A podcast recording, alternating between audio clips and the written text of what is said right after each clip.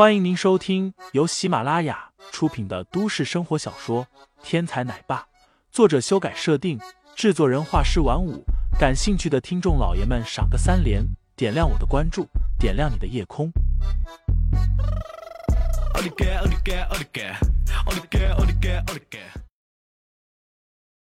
第一百一十九章：山雨欲来中。一世牵引。眼前这中年人虽然不是传说中最巅峰的武功身法，但是几十个残影却是少不了的。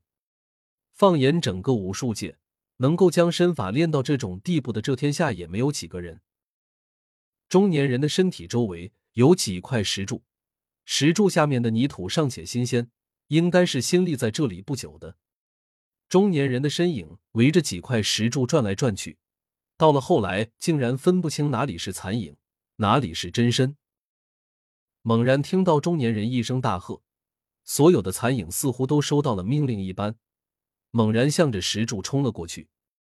忽听咔咔连声，几块石柱如遭重击一般，猛然柱身开裂，一道道的裂痕如同蛛网一般，以柱身上的几个点向四周蔓延龟裂。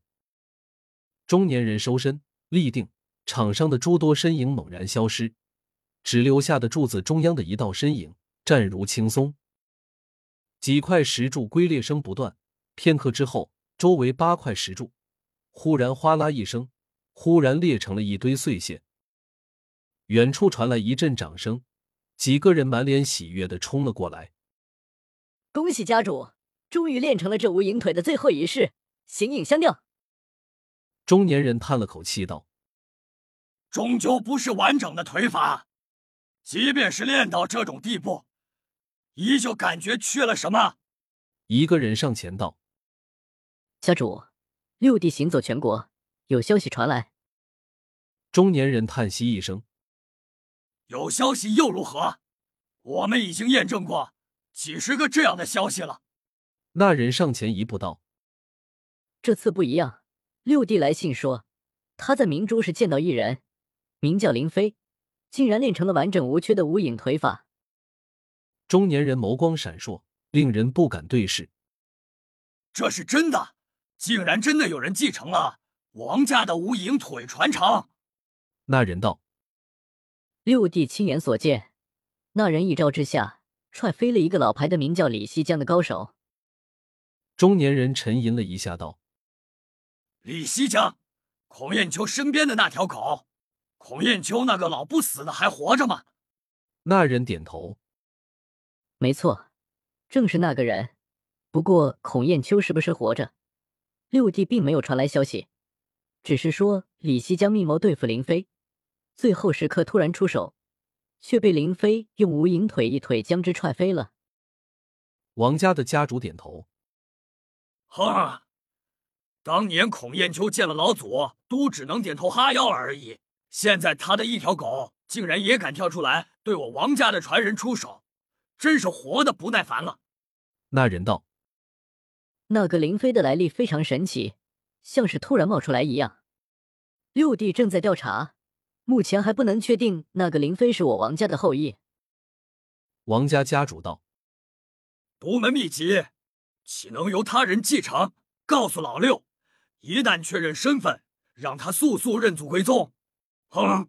我王苍云与杜克风斗了一辈子，始终因为功法不全落入下风。等我拿到完整的无影腿法，看他怎么和我斗。那人道：“如果那林飞不是我王家人呢？”王苍云冷哼一声道：“祖宗之法不可外传。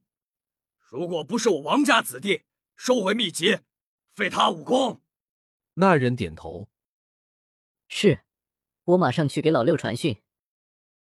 几乎在同一时刻，安西城的另一个地方，一个相貌威武的老人也在听手下的汇报。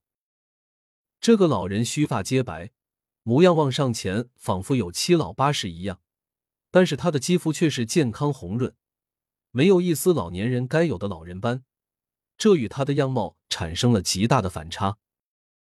老人目光炯炯，端坐在太师椅上。说，具体怎么回事？回家主，今天早上我起床以后，照例登录武林意识论坛，想要看看有没有最新的武林消息。但是没有想到的是，在我登录不久，就收到了一条私信。堂下一人双手垂落，恭恭敬敬的开始汇报道。